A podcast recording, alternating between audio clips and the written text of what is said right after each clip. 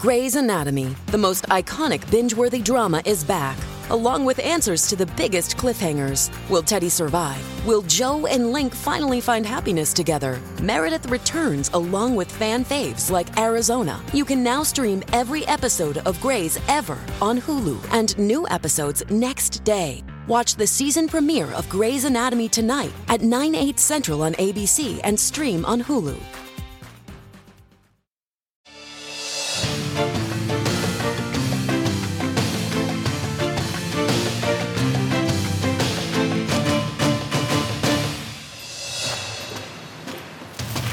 ¿Qué tal? ¿Cómo estamos? Buenas noches. Un placer saludarle. Soy Fernando del Rincón. Bienvenido.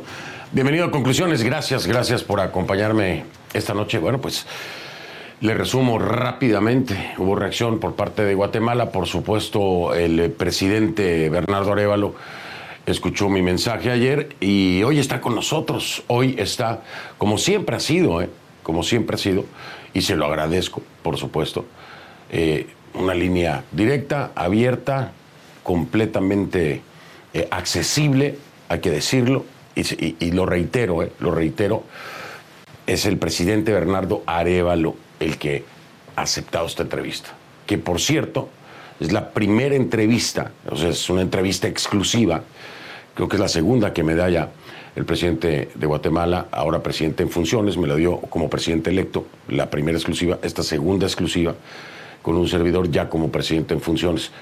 Lo que reitera, y tengo que resaltarlo, lo que reitera hasta el día de hoy su apertura con los medios de comunicación y, particularmente con este servidor y con este programa. ¿sí? De ahí a cómo funciona todo el demás aparataje gubernamental, esa es otra historia, ya el presidente sabrá eh, si la comunicación está equivocada, no se manejó mal la comunicación con su equipo de prensa.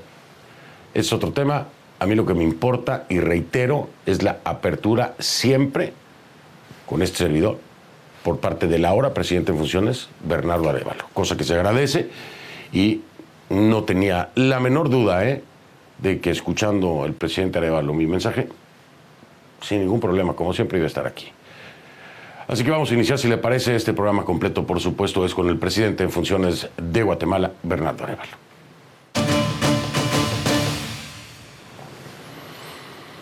Y le pido que a partir de ese momento me acompañe utilizando la etiqueta numeral Conclu Arevalo Press de presidente. Hashtag Conclu Arevalo Press. Esa es la etiqueta durante todo el programa. Sus comentarios, por favor, con esa etiqueta Conclu Arevalo Press a mi cuenta en Twitter, ahora X. Arroba soy F del Rincón, soy F del Rincón en X.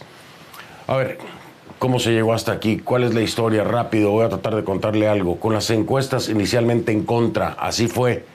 Pero con el voto a favor Bernardo Arevalo se convirtió en su momento en el presidente electo de Guatemala para el periodo 2024-2028, con una larga batalla para poder llegar a ser lo que es hoy el presidente en funciones elegido por los guatemaltecos.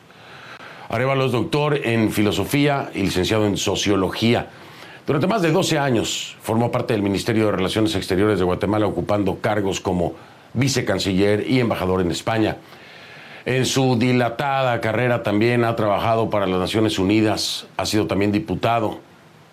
No tenía experiencia partidista hasta que la crisis política en Guatemala lo llevó a involucrarse en la fundación de Movimiento Semilla. Ojo, una cosa es la experiencia partidista y otra cosa es la experiencia en la política. De ahí no tenemos duda, ya por los cargos que le mencioné, debe tenerlo claro. Ya entrar en el tema partidista es otra historia. Ahora, el Movimiento Semilla ocupa la Secretaría General desde 2022. Sin embargo, la, vocación pública le viene de familia, ¿no? Es hijo del expresidente Juan José Arevalo, lo que él considera un privilegio, un enorme compromiso, ya que en sus hombros pues le cae toda la responsabilidad de cuidar el nombre, el legado de su padre, de no decepcionar llegar al sillón presidencial el 14 de enero ha sido, ¿qué le digo yo? Un calvario, por no usar otro término, pero ha sido un calvario, ¿no? Desde el principio, Bernardo Arevalo temía que lo dejaran fuera de la carrera por la presidencia. Y es evidente, contundente, que lo intentaron. Lo intentaron de todas las formas imaginables.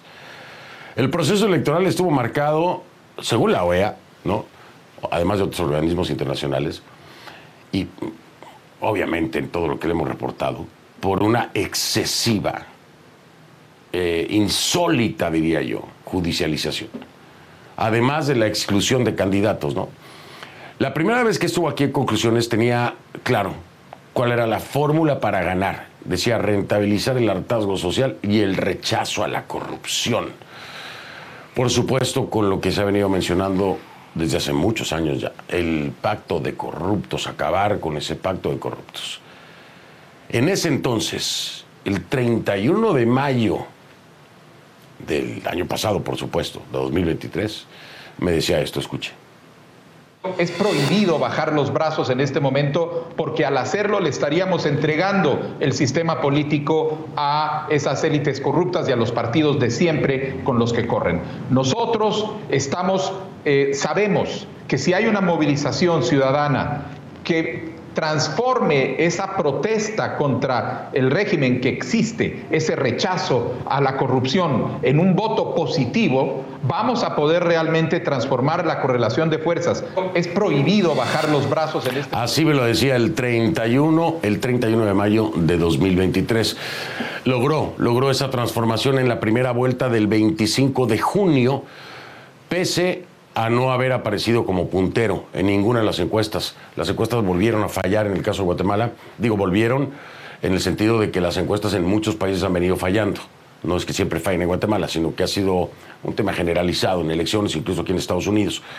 Las encuestas decían una cosa, el resultado era otro, ¿no? Y este fue el caso de Bernardo Arevalo. No era puntero y de pronto logra entonces esta segunda vuelta. El entonces candidato en ese momento de Movimiento Semilla consiguió el segundo puesto con el 11,8% de los votos. Pero el triunfo, el triunfo implicó nuevos obstáculos. Al menos nueve partidos, y se acuerda aquí lo hablamos, interpusieron un recurso ante la Corte de Constitucionalidad alegando supuestas irregularidades en el recuento de votos. ¿Qué pasó con esto? Pues conllevó a la suspensión de la oficialización de los resultados electorales. Después, un juez ordenó la suspensión de la personería jurídica de Semilla por la presunta falsificación de firmas de ciudadanos en el proceso de formación del partido, algo que la agrupación siempre negó. Días después, la Corte de Constitucionalidad otra vez otorgó un amparo provisional que dejó sin efecto la suspensión de la personería jurídica y propició entonces, obligatoriamente, la celebración de la segunda vuelta en la fecha que tenía que llevarse a cabo. En ese balotaje, el 20 de agosto de 2023, Arevalo ganó con más del 58% de los votos frente a Sandra Torres de la UNE, la candidata de la Unidad Nacional de la Esperanza.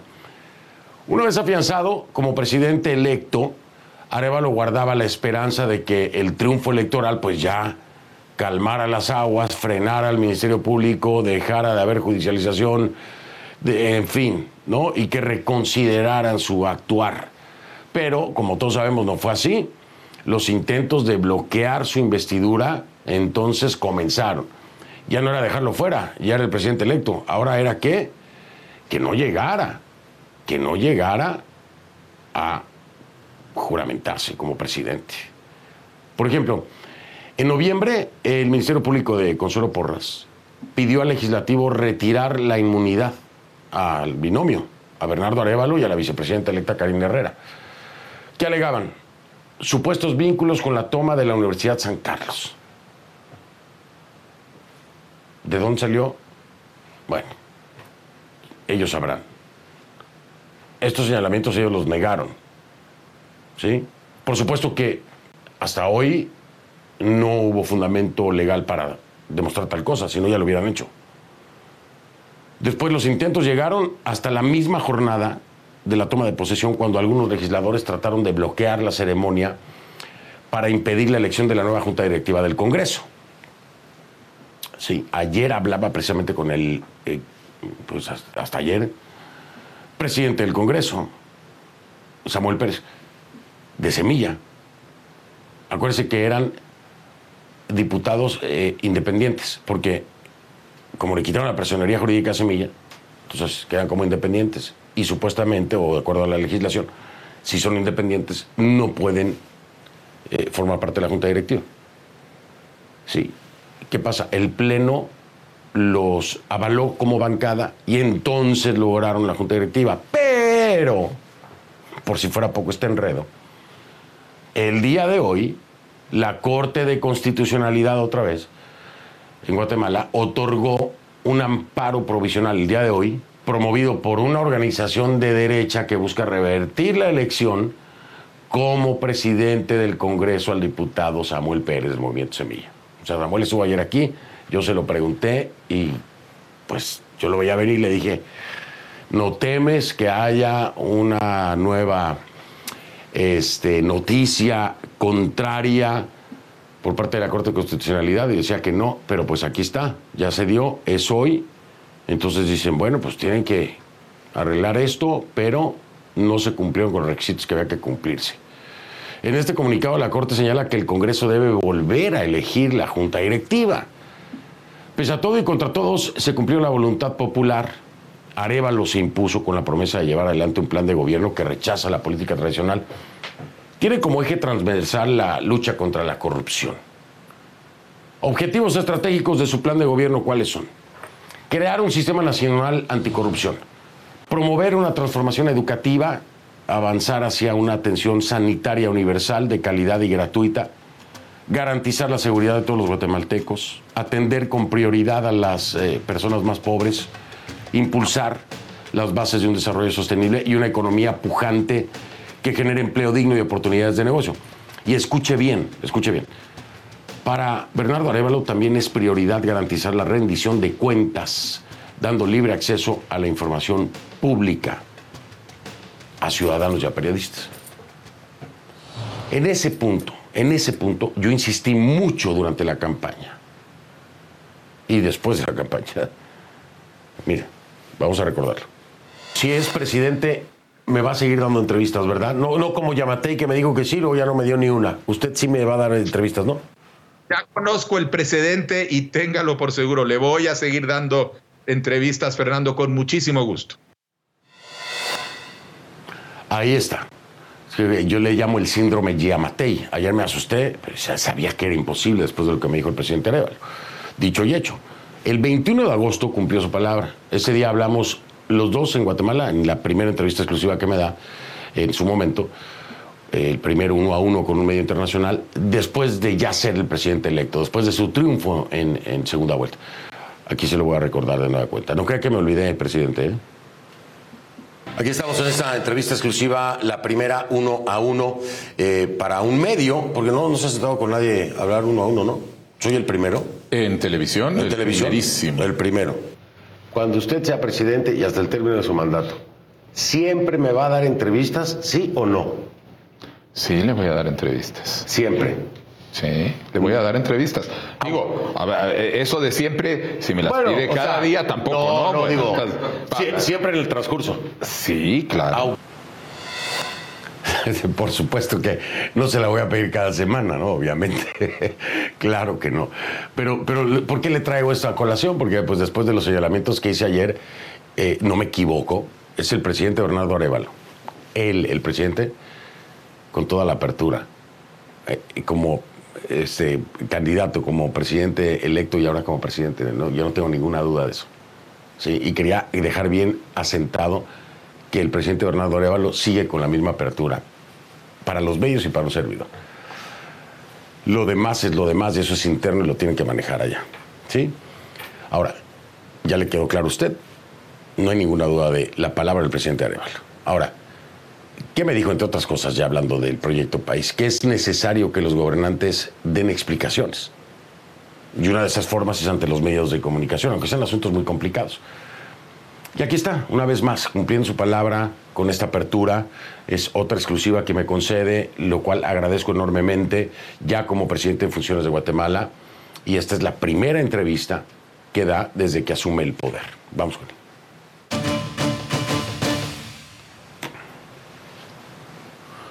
Presidente Bernardo Arevalo, bienvenido. Gracias, gracias. Eh, quiero eh, pues decirle que para mí es un honor que ya me haya regalado dos entrevistas exclusivas. Quiero agradecerle su apertura y la capacidad de escuchar a veces mensajes que tal vez no le lleguen o tengan una complicación o qué sé yo, pero yo no tenía duda de su palabra y lo dejé claro ayer como lo dejo hoy. Hasta hoy el presidente Arevalo ha cumplido con su palabra como me lo dijo. Bienvenido, presidente, y felicidades. Muchas gracias, Fernando. Muy buenas noches. Y como siempre, es un gusto estar con usted. Qué amable, qué amable, presidente Arevalo. Eh, vamos a iniciar, si le parece, con esta noticia fresquecita. Bueno, hay dos pero yo voy un poquito más a la que atañe a su gobierno, que es esta complicación ya en la Corte de Constitucionalidad. Ahí está Samuel Pérez aquí conmigo, el presidente de la Asamblea, eh, de la bancada de Semilla, o independiente, como quieran eh, ubicarlo, yo lo ubico como bancada Semilla, porque de ahí vienen. Eh, y le preguntaba yo, ¿no, ¿no temes un nuevo revés de la Corte de Constitucionalidad con el tema de la Junta Directiva? Me decía Samuel, no, no creo. Y yo me quedé, ya sabe usted que soy medio brujo, dije, bueno, veremos. Y aquí está ya, ¿no? Están pidiendo que de nueva cuenta se tenga que elegir a una junta directiva, que no se cumplen en otras cosas con las legalidades y requerimientos. Eh, pero pues esto le impacta directamente a su gobierno y, de nuevo es un tema de judicialización de alguna parte. Es decir, utilizando la ley se complica la gobernabilidad, la presencia, el control que pueda tener Semilla. ¿Qué opina de esto que dictamina hoy la Corte de Constitucionalidad?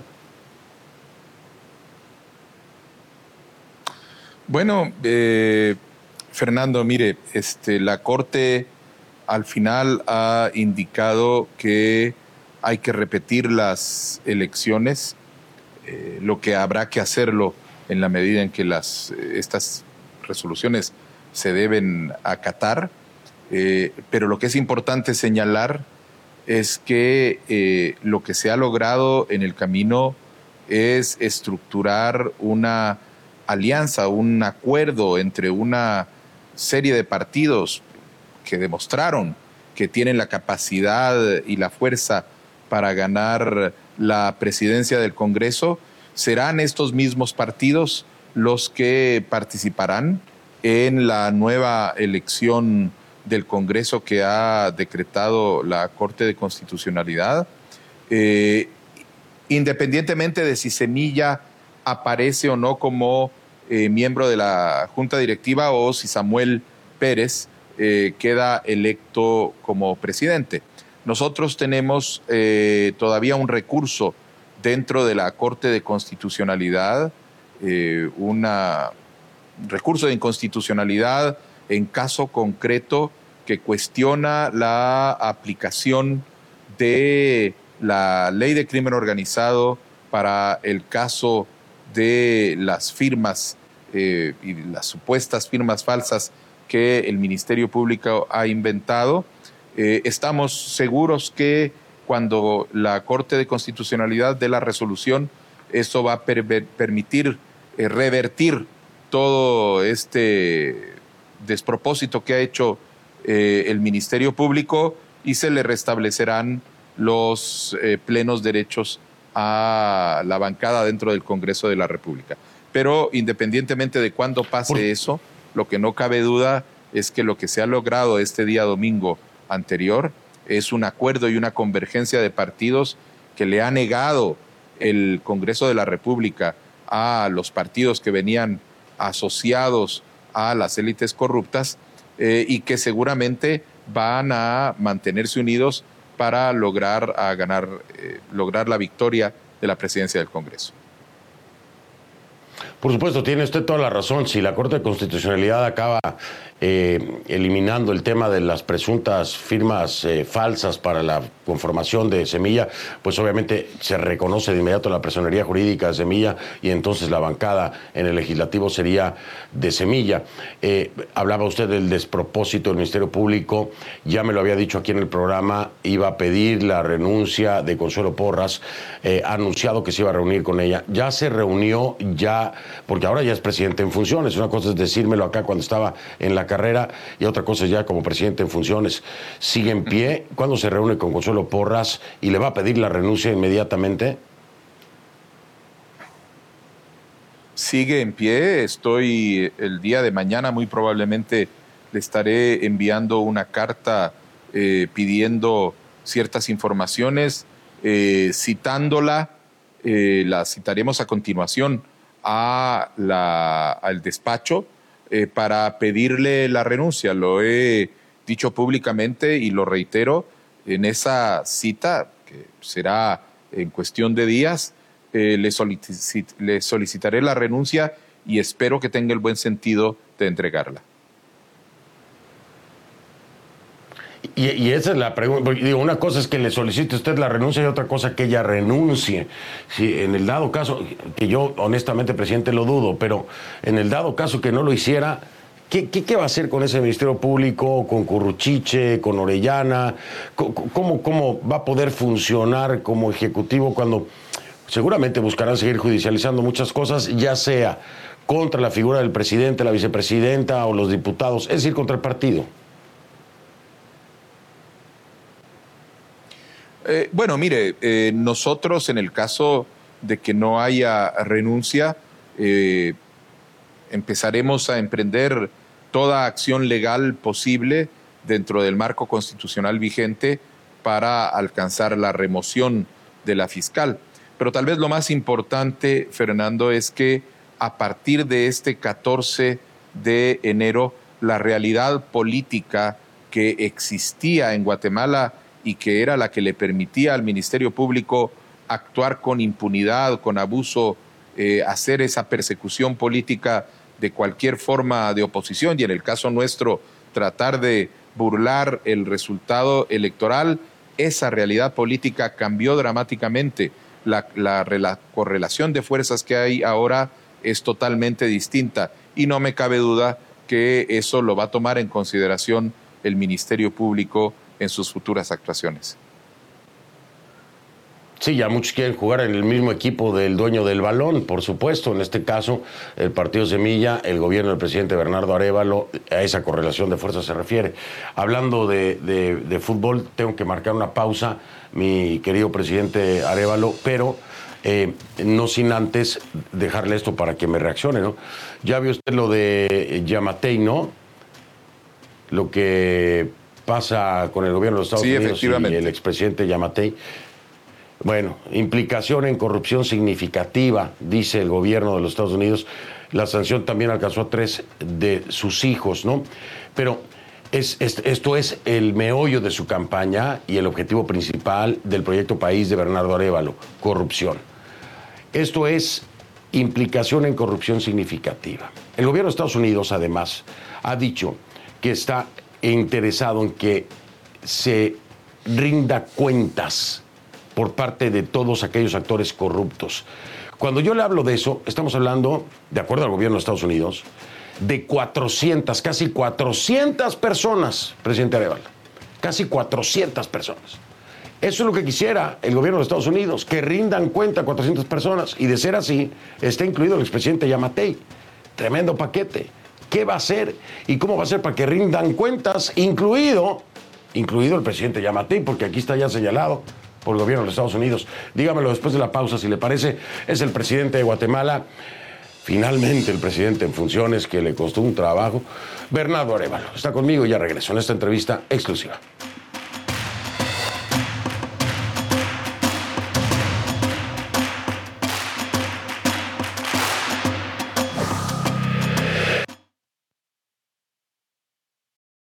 Shipping can make or break a sale, so optimize how you ship your orders with ShipStation. They make it easy to automate and manage orders no matter how big your business grows. And they might even be able to help reduce shipping and warehouse costs. So optimize and keep up your momentum for growth with ShipStation. Sign up for your free 60-day trial now at shipstation.com and use the code POD. That's shipstation.com with the code POD.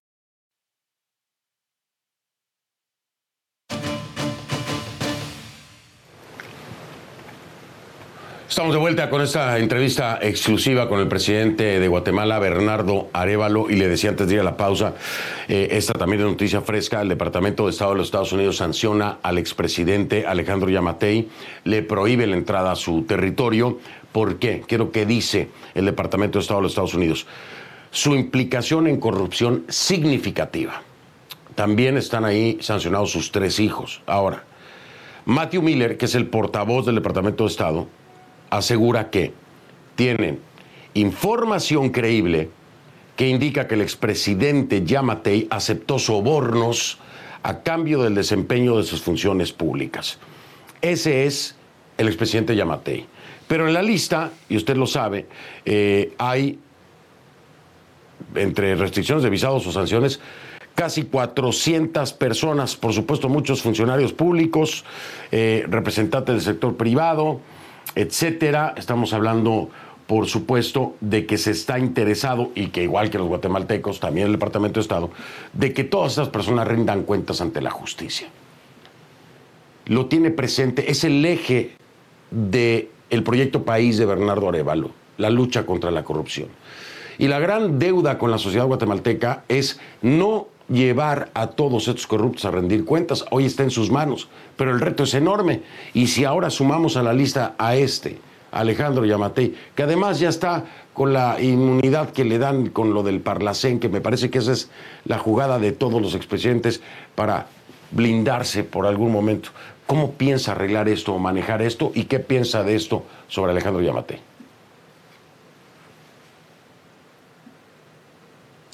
Bueno, mire, el gobierno norteamericano ha tomado una decisión a partir de la información que ha recabado alrededor de las actividades de Alejandro Yamatei y ha impuesto la sanción eh, que corresponde de, la manera que lo ha puesto. Usted señala que hay más de 400 eh, guatemaltecos y guatemaltecas que han sido objeto de esta sanción o de sanciones como la Magnitsky.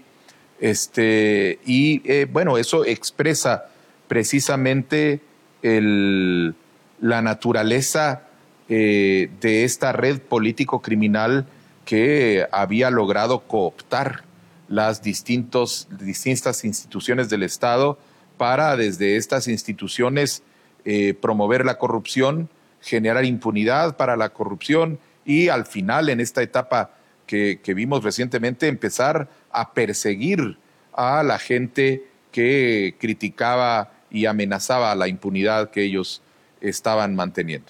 Nosotros yo creo que ahora el reto, eh, en primer lugar, es, bueno, en la medida en que logremos, eh, tenemos que recuperar el Ministerio Público para poder lograr tener una capacidad de acción.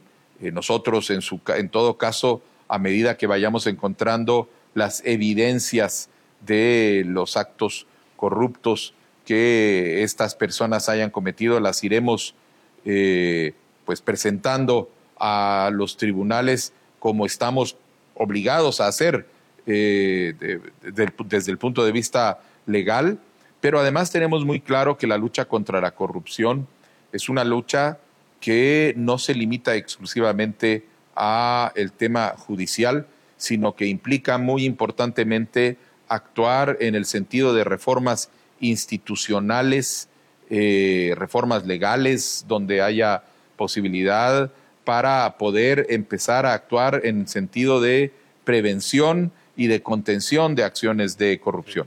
Eh, cuestiones tan básicas como eh, la digitalización de los trámites burocráticos normales con el propósito de eh, eliminar la discrecionalidad de un burócrata en la medida de lo posible, este, empezar a manejar códigos de ética, es decir, hay una serie de medidas que tienen que ir eh, siendo eh, introducidas en nuestro sistema político y jurídico para fortalecer el fortalecimiento del de Servicio Nacional, del Servicio Civil, a fin de fortalecer la meritocracia, hay toda una gama de reformas que hay que hacer eh, y hay que hacer una campaña también para combatir a nivel social la normalización de la corrupción.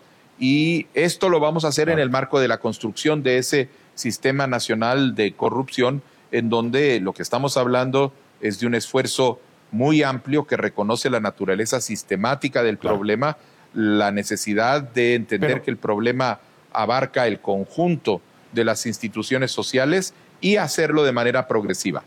Sí, Fernando.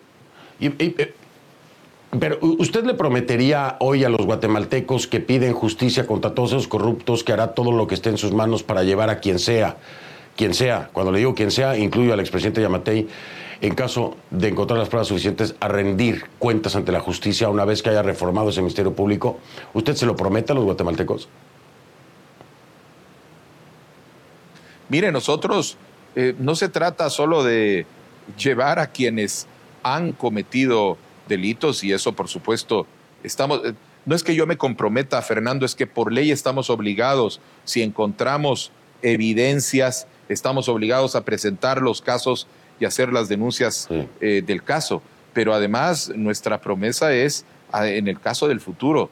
¿no? Eh, nosotros, cualquier persona que encontremos que está eh, incurriendo en actos de corrupción, vamos a presentar las denuncias correspondientes, inclusive si se trata de un funcionario de nuestro propio gobierno. El compromiso nuestro con la corrupción es fundamental, pero además es fundamental porque entendemos, Fernando, que eh, si no combatimos a la corrupción, nunca vamos a lograr el desarrollo que necesita el país. El combate a la corrupción es lo más urgente, pero lo más importante es lograr el desarrollo. Lo más importante es hacer que esas instituciones que han estado perdidas y convertidas en tramitadoras de negocios turbios se conviertan en instituciones que efectivamente comienzan a llevar los resultados concretos eh, expresados en bienestar en las distintas áreas de la gestión pública a la población, en salud, en escuelas, en carreteras, en créditos. Es esa visión, es, esa visión de desarrollo lo que justifica nuestra lucha contra la corrupción. Eh, el tema justicia es sumamente complicado para usted en este momento hablado del actuar del Ministerio Público, ha descalificado, por supuesto, el actuar del mismo en muchos sentidos. Y, ha sido señalado también por el Departamento de Estados Unidos, eh, pues eh, Consuelo Porras, eh, Curruchiche, Orellana, etc. Hay muchos, ya, ya perdí la cuenta yo, hay muchos, hay muchos en el exilio, ¿sí? Hay muchas personas, jueces, eh, fiscales eh, eh, que están en el exilio, operadores de justicia que están en el exilio, que se dicen perseguidos, como ha venido denunciando usted por parte de ese mismo Ministerio Público de Porras. Efectivamente. Como Juan Francisco Sandoval, como la propia Tel Maldana. ¿Qué piensa, presidente Bernardo Arevalo, si ese es el actuar de Consuelo Porras? Y es persecución, y usted lo vivió en carne propia, ¿estos qué merecen? ¿Una revisión de su caso? ¿Un nuevo ministerio que evalúe sus casos? ¿O merecen regresar al país? Dígamelo usted después de la pausa, si le parece. es el presidente de Guatemala, Bernardo Arevalo.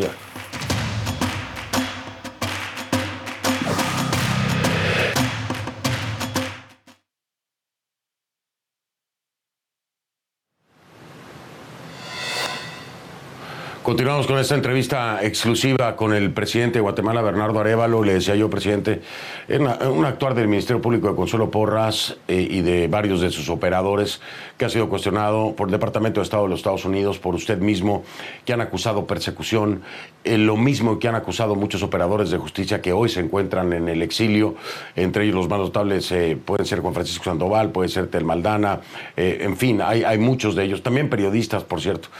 Y yo le digo entonces, eh, presidente Arevalo, ¿qué merecen estos guatemaltecos que se acusan perseguidos, igual que usted acusa persecución por parte de este Ministerio Público, cuando están fuera de su país y lo han tenido que abandonar por presunta persecución de este cuestionario Ministerio Público?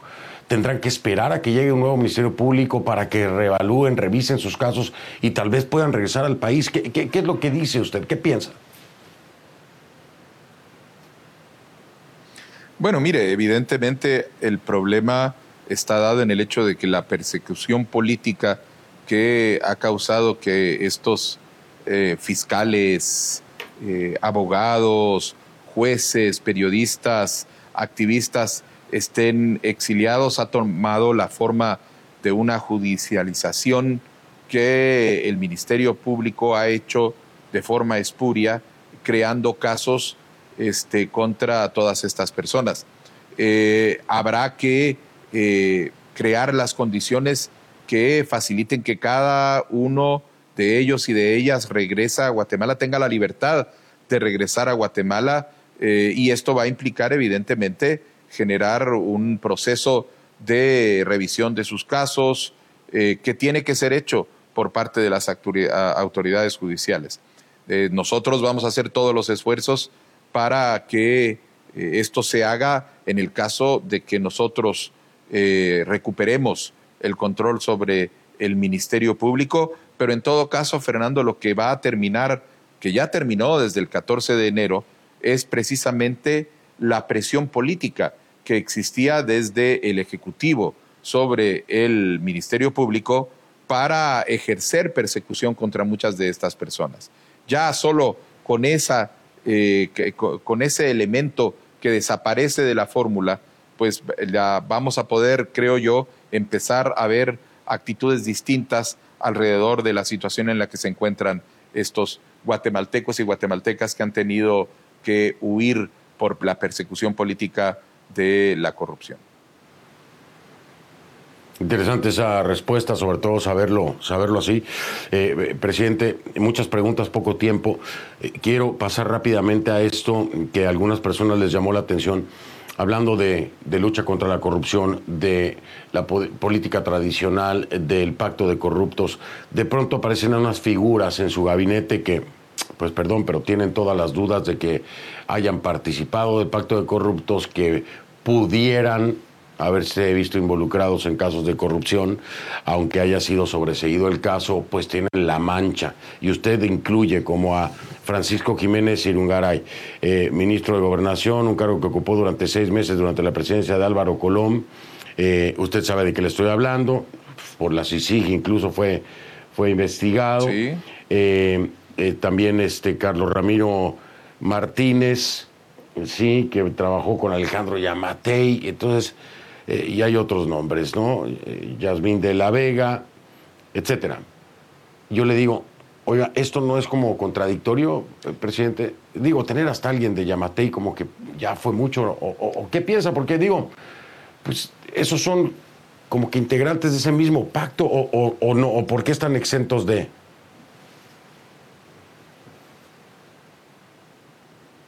Bueno, a ver, vamos a ver caso por caso porque, por ejemplo, en el caso de Carlos Ramiro Martínez, es un funcionario de carrera que tiene casi 30 años de estar en el Ministerio de Relaciones Exteriores, ha sido cuatro veces viceministro, ha sido embajador en distintos lugares, es un funcionario que es reconocido por sus capacidades técnicas.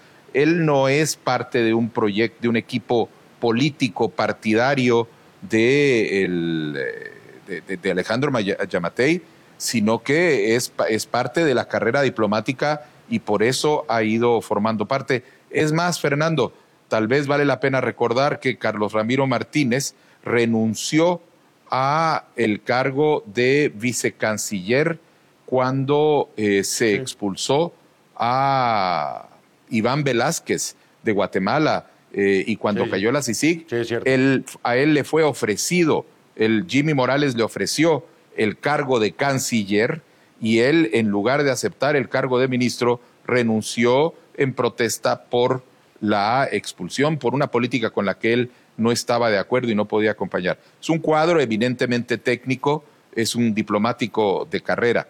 En el caso del ministro eh, Jiménez, él tenía una cuestión sobre un caso administrativo, no penal, que estuvo sometido a juicio el, después de varios años de estar en examen la cuestión, pues el juzgado llegó a sobreseerlo fundamentalmente porque no había ninguna evidencia alrededor del tema que pudiera ser tomado en cuenta y nuevamente es un tema administrativo, de manera que el tema quedó eh, librado.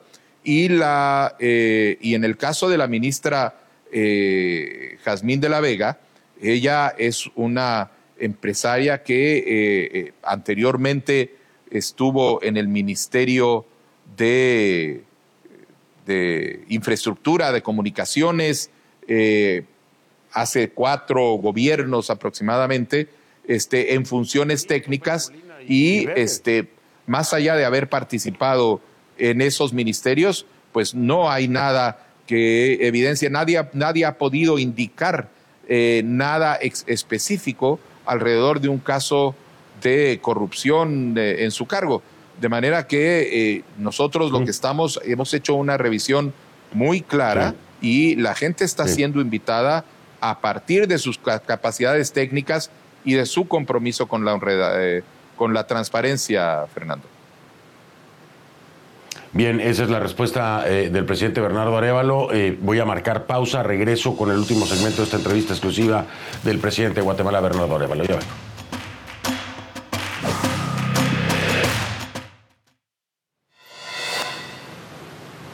De vuelta en este último segmento, una entrevista exclusiva con el presidente de Guatemala, Bernardo Arevalo. Eh, y esto es algo muy importante. Me falta, me va a faltar tiempo para hablar de seguridad, presidente Arevalo, pero eh, quiero eh, tocar con usted el tema de la gobernabilidad. es sumamente complicado ya para cualquier presidente que no tiene mayoría en el legislativo, pero en este momento, usted no solamente enfrenta un tema legislativo, sino que además enfrenta un tema en el ámbito de la justicia eh, y ahora también con esta eh, nueva resolución de la Corte de Constitucionalidad, cuando se tenía ya eh, la, directiva, pues ahora no se tiene. ¿Cómo, piensa lograr gobernar cuando no se tiene una mayoría? Se tienen partidos de derecha, extrema derecha, eh, que se han venido radicalizando en contra precisamente de su proyecto. Cuando usted me ha mencionado que necesariamente, y lo entiendo, tendrá que haber reformas y muchas de estas reformas y proyectos eh, de su proyecto país tendrán que pasar por un legislativo en donde no va a encontrar la mayoría para que sean aprobados eh, en solo cuatro años, con este escenario difícil en tener la gobernabilidad sin acuerdos, con el peligro de buscar acuerdos con los que integraron los partidos del, Pacto de Corruptos. ¿Cómo va a manejar esto? Bueno, mire, ah, lo que hemos visto en el Congreso de la República es que la mayoría de diputados y diputadas eh, y la mayoría de bloques parlamentarios eh, lo que han hecho es que han rechazado a esos partidos extremistas eh, y que directamente han perdido la elección. Ellos propusieron una candidatura para junta directiva y fue rechazada y en su lugar se ha creado este acuerdo de partidos, diputados y diputadas que tienen claro que tenemos que avanzar en una dirección de cambio y de corte con el, el pasado. De manera que en este momento, y inclusive le aseguro que con la nueva elección que va a tener lugar en el Congreso por mandato de la Corte de Constitucionalidad. Este acuerdo mayoritario por el cambio se va a mantener y eso va a generar la posibilidad de trabajar en el Congreso de la República con una agenda de consenso alrededor de leyes básicas, fundamentales que necesita el país, eh, una, reforma de la ley del servicio civil, eh, la aprobación de una ley de competencia, la aprobación de una, serie de leyes en temas de salud que, que se habían ido, venido quedando rezagadas, es decir, vamos a tener esa posibilidad de trabajar que hasta hace pocos meses no estaba tan claramente vista. Pero tampoco vamos a depender exclusivamente de esa posibilidad. Nosotros eh, estamos muy, hemos identificado muy claramente la forma como el Ejecutivo eh, dentro de sus, de sus potestades, pueden avanzar en reformas reglamentarias, normativas, alrededor del funcionamiento de las distintas instituciones para alcanzar eh, parte de esos objetivos de lucha contra la corrupción que tenemos, pero además lo que ha sucedido, eh, Fernando, y esto sí. no siempre, hasta ahora lo estamos empezando a ver claramente, es el hecho de que el país ha cambiado mucho del 20 de agosto al 14 de enero. Ha habido un realineamiento de fuerzas, sectores que antes no estaban tan claros dónde estaban, se han manifestado y tenemos un amplio acuerdo social para la democracia que va a dar mucho espacio para la gobernabilidad. Perdón que, haya estado interrumpiéndole un poco al final, se me ha terminado el tiempo. Presidente Bernardo Arevalo, agradecido siempre por su apertura, agradecido siempre por su deferencia con este servidor. Le deseo la mejor de las suertes en su mandato, eh, por supuesto por el bien de los guatemaltecos, pero mil, mil gracias por siempre, siempre aceptar estos llamados, eh, presidente Arevalo. De verdad, que pase excelente noche, que tenga excelente, mucho gusto, magnífico como siempre, y muchas, gracias. Fernando. Eh, bueno, pues, ¿nos vamos o qué? Ya, ya nos fuimos, ¿no? Lo veo mañana, gracias. Ah, de ustedes. No, muchísimas Acuérdate que no tengo retorno, me quedé como que estaba al aire. Me asusté. Ay, güey, me asusté. Oye, este, no, bueno, ya. Ahora sí, guys, gracias a todos. Gracias, gracias. Estuvo. Estos tiempos están del carajo, menos. no por nada, gracias a ustedes.